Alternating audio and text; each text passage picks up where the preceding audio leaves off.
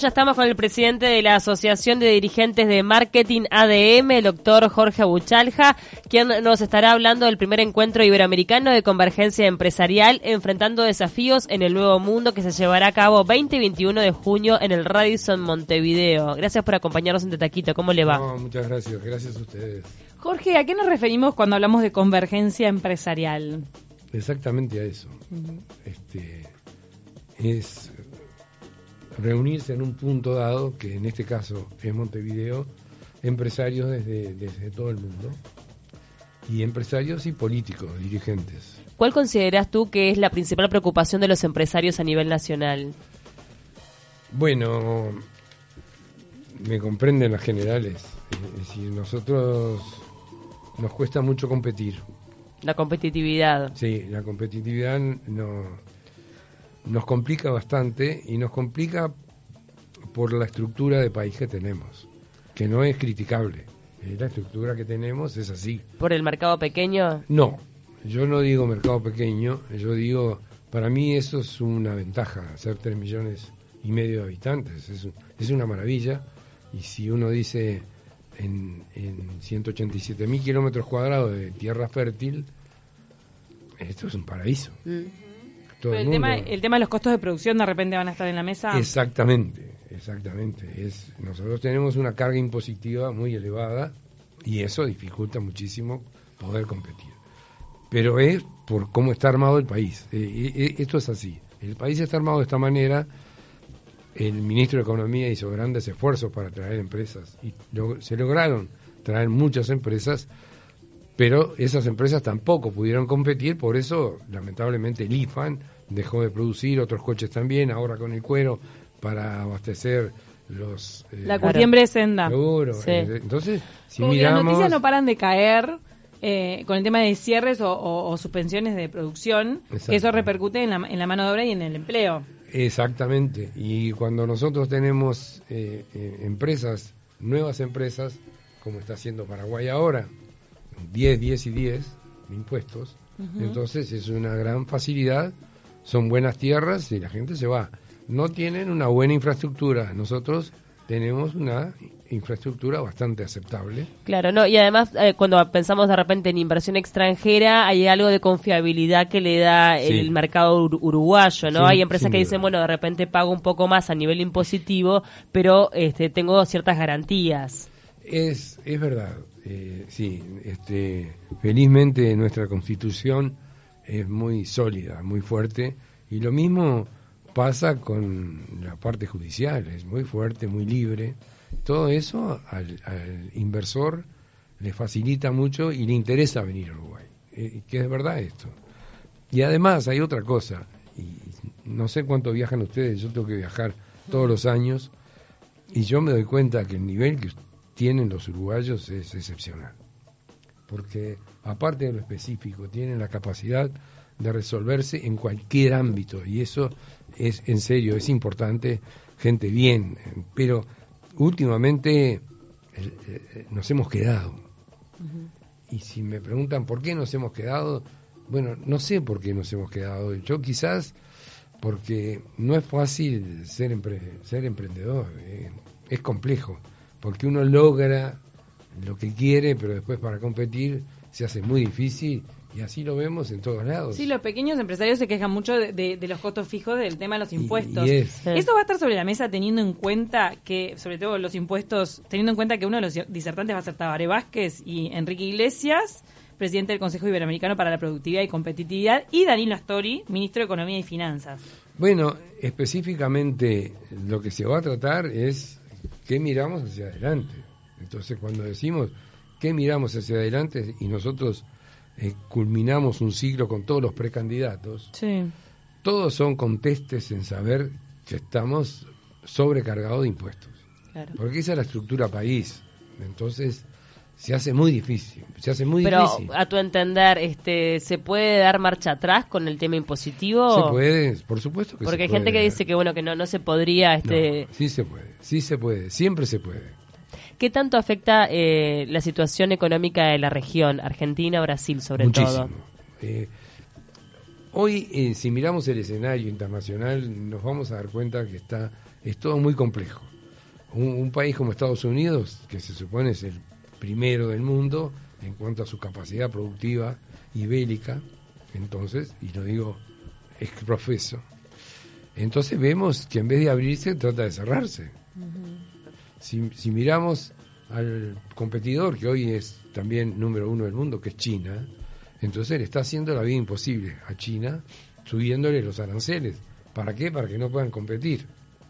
Si miramos que al lado de la China está Rusia, Rusia tampoco se queda, es un actor muy importante.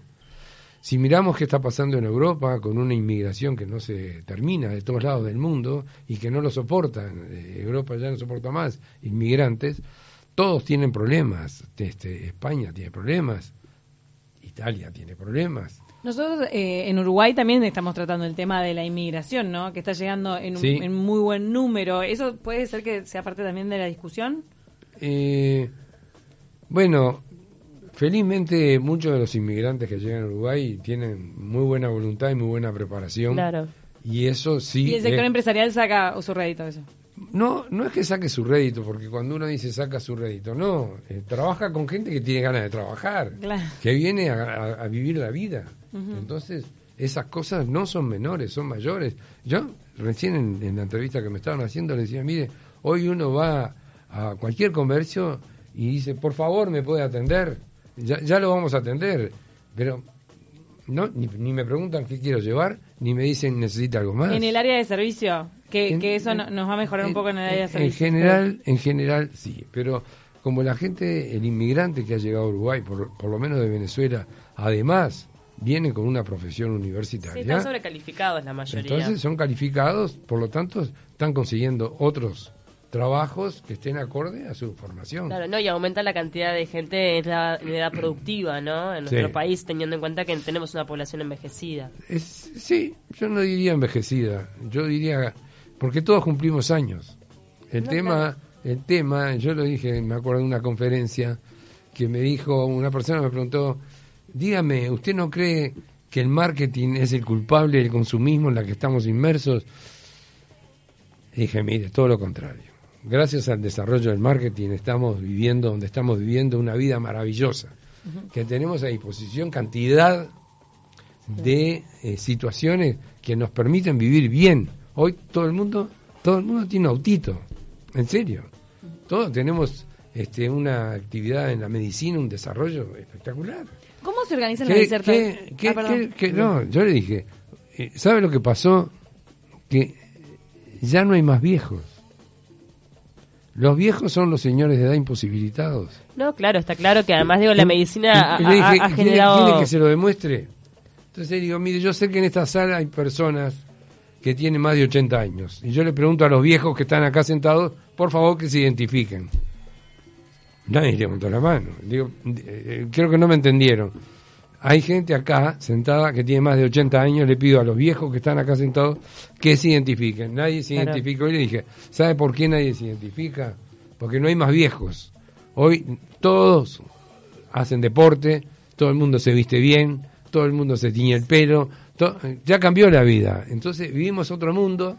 Y, entonces y, ese mundo. la ciencia y la tecnología también ha hecho que, la calidad de vida, digo, sea. totalmente diferente. entonces, cuando decimos una población envejecida, ¿y Europa qué? Claro, pero también nos referíamos un poco al, sistema previsional eh, uruguayo que también está, está en tela de juicio, pero, pero al, tema empresarial. hay que cambiarlo, claro. ¿Eso lo, van a hablar, también? Bueno. No, quería preguntarle cómo van a organizar las disertaciones, porque son un montón de, personas que vienen. La disertación son bloques, son paneles, en la cual el panel tiene un coordinador y hace más hay un colega de ustedes, un periodista que es el que dirige el, panel, entonces le va a dar la palabra a cada uno, cada uno trae su discurso y van a haber preguntas, entonces va a ser un intercambio de opiniones. ¿Cuál, ¿Cuál es la finalidad del intercambio? Escuchar cuál es el pensamiento. ¿El pensamiento de quiénes? Acá viene una empresaria española que era dueña de Eulen, que está en 14 países, tiene 94 mil empleados, y factura 1.790 millones de euros por año. Esa señora va a ser una de las disertantes. Otra señora es la dueña de Atrevia, y es la presidenta de la Confederación Empresarial en más alto nivel en España. Otro es el doctor Damián Valenzuela, eh, que tiene un grupo inversor de 3.500 millones de dólares.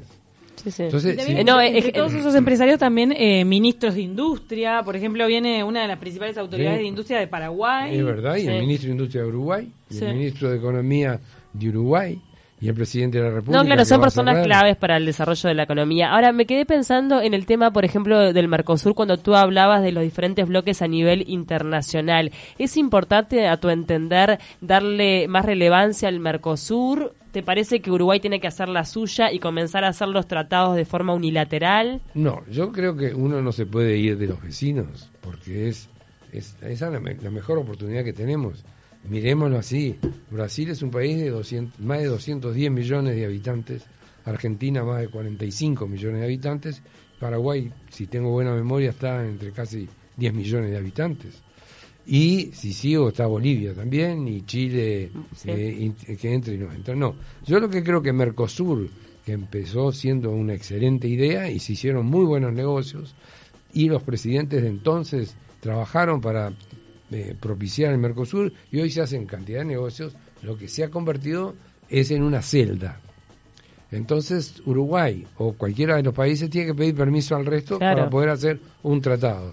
Y para hacer un tratado, entonces a veces dicen sí, a veces dicen no. Entonces, bueno, eh, eso me parece que es una cárcel. El Mercosur tiene que ser flexible y que cada uno que haga un convenio después, bueno, invite a los demás a participar de ese convenio. Es Uh. como se debe hacer, me, me parece. En el día de ayer, por el tema del apagón, hubo un meme que decía que por fin había funcionado el Mercosur, porque todos nos quedamos sin luz. Bueno, ese- eh, Nos pusimos de acuerdo. No, no, no, no, no nos olvidemos que acá el, el uruguayo por principio es crítico. Sí. Critica absolutamente todo. Y lo otro que es muy timorato. Nadie dice que bien le va. Sobre ¿Cómo te va? Más o menos. ¿Y por qué decir más o menos si te va muy bien? Hey, por las Por las dudas. Pero hoy en Perfil día- bajo, perfil bajo. Hoy en día, y teniendo en cuenta que va a haber muchos empresarios eh, eh, participando de este evento, ¿hay empresarios a los que les está yendo bien y no tienen de qué quejarse en Uruguay? Miren, eh, yo digo lo mismo que dije recién. Digo, ustedes, ¿qué piensan que es un empresario? Acá tenés uno. Este empresario se levanta todos los días a las 6 de la mañana y se acuesta todos los días a las 11 de la noche. Así que trabajo a la par o más que los 350 funcionarios que hay en la universidad. Entonces, cuando tú me haces es- esa, esa pregunta, yo te diría... No, porque vos mirá, dijiste que los uruguayos se quejan mucho, Se pero al mismo tiempo, claro, el, el empresariado también se queja porque, de- de- digo, por ejemplo, del costo del Estado, del tema de los impuestos. Por eso te decía, y además que estamos en una situación de recesión actualmente que provoca aún más reclamos. Eh, entonces lo que yo te pregunto es si hay alguna luz dentro del campo en el que estamos, Sí. en el que haya algún empresario al que se- al que le esté yendo de verdad bien y que no, diga, no, no, no. sí, yo puedo seguir sosteniendo los, los impuestos que hay- tengo. Hay y... muchos, sí, sí, hay Ah, muchos está. empresarios, hay muchos. Que, Y los que empleados que bien, tengo también, porque están dejando un montón de gente. Porque yo entiendo, hoy la este año la asociación cumple 75 años de historia. En mi calidad de presidente, digo, ¿cómo le va a la asociación de dirigentes de marketing? Y le va muy bien. Ahora hay 23 personas que trabajan de sol a sol. Entonces, con trabajo se puede llevar adelante lo que sea. El tema- Ahora, el hecho de que la OIT haya puesto a Uruguay como en esta lista negra, ¿qué significa? ¿Cómo puede afectar a nivel empresarial esto? Significa, yo dije así, eh, gracias al PIT-CNT se han logrado cantidad de beneficios para los funcionarios. Si no hubiese existido el PIT-CNT, si hubiesen logrado, no lo sé. No, no- no voy a decir que sí o que no. Lo que hay, una cosa, es decir, todo tiene su punto límite. Eh, Es decir, mi libertad termina donde empieza la tuya. Entonces, me parece bien el trabajo del PCNT, tienen cantidad de instrumentos para procurar lo que quieren y, y me parece bien que lo hagan. Pero de ahí hacerse dueño de una empresa y ocuparla, no. Eso sí que no. Yo no estoy de acuerdo. No, no estoy de acuerdo, realmente. No, pero miren que se están robando la empresa. No, no, entonces hace una denuncia. ¿El tema de la conflictividad sindical va a estar sobre la mesa en este, en este evento? Y supongo que sí, supongo que sí. No, nosotros, eh, son 34 conferencistas. Quiere decir que hay libertad de exposición. Y es uno de los grandes temas para la inversión extranjera, la conflictividad sindical, teniendo en cuenta que, Es por ejemplo, este UPM tiene, este, creo La que cláusula. de- la cláusula y determinadas condiciones para poder instalarse en nuestro país que, bueno, que está para vinculado con eso. hay que invertir. Y yo para invertir, entonces pongo parte de mi capital en un proyecto que quiero que prospere.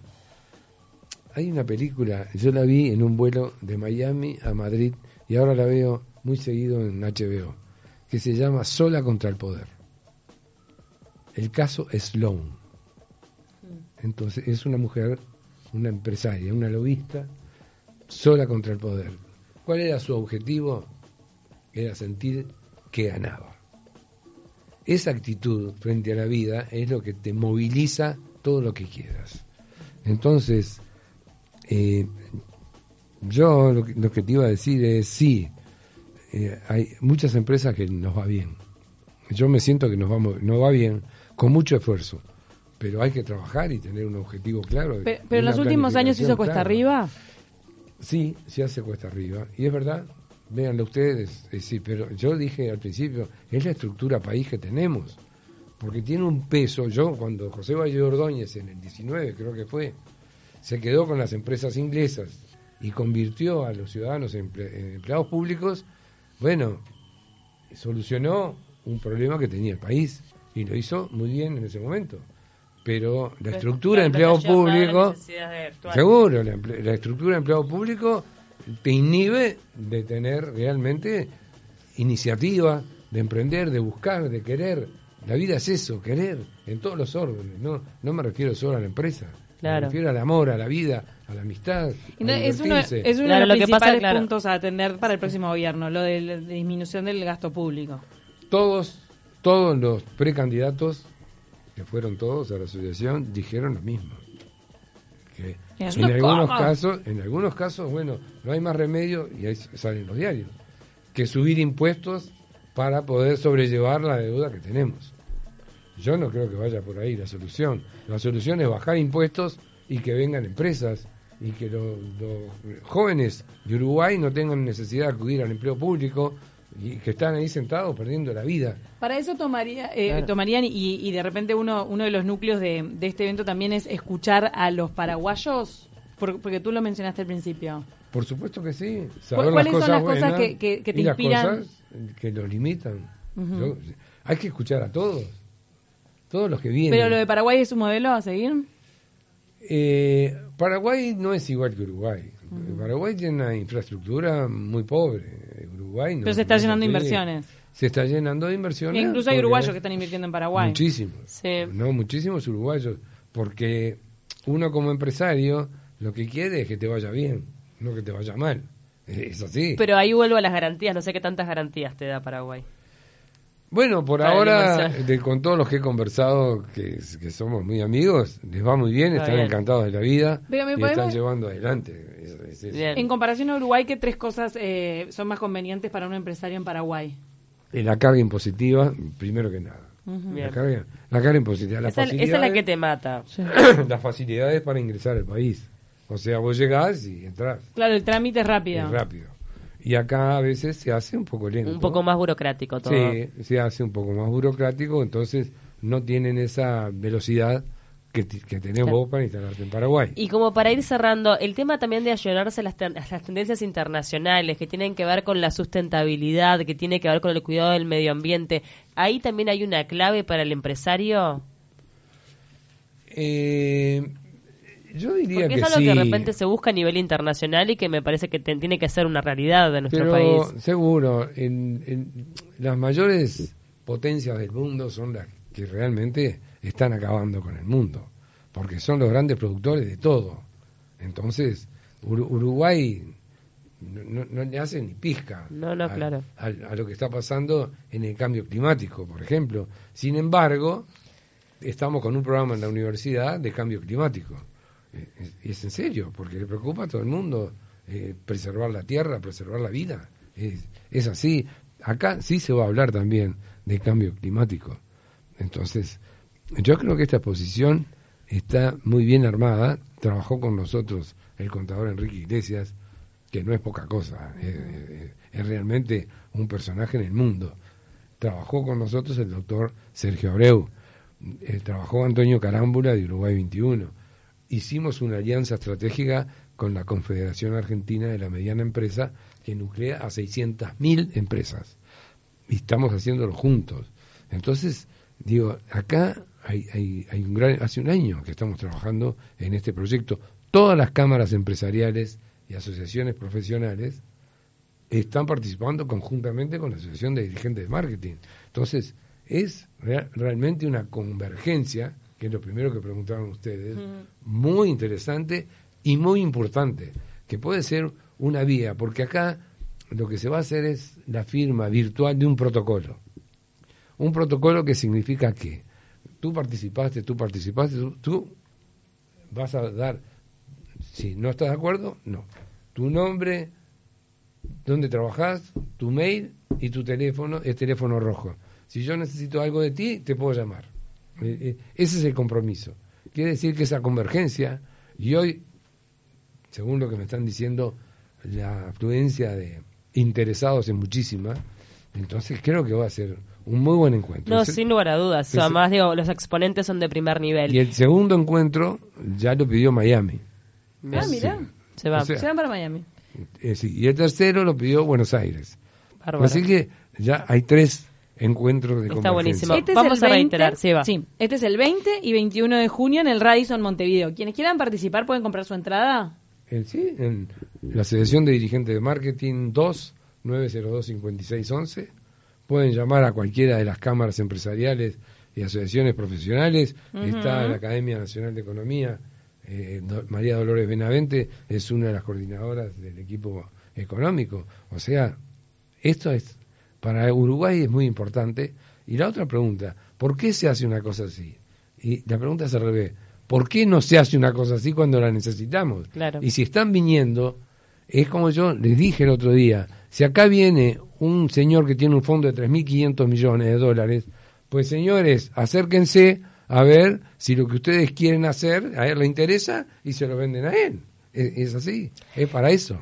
Aguchalja, doctor Jorge Aguchalja, muchísimas gracias por acompañarnos esta A mañana en De ustedes. Taquito. A ustedes, muchas gracias.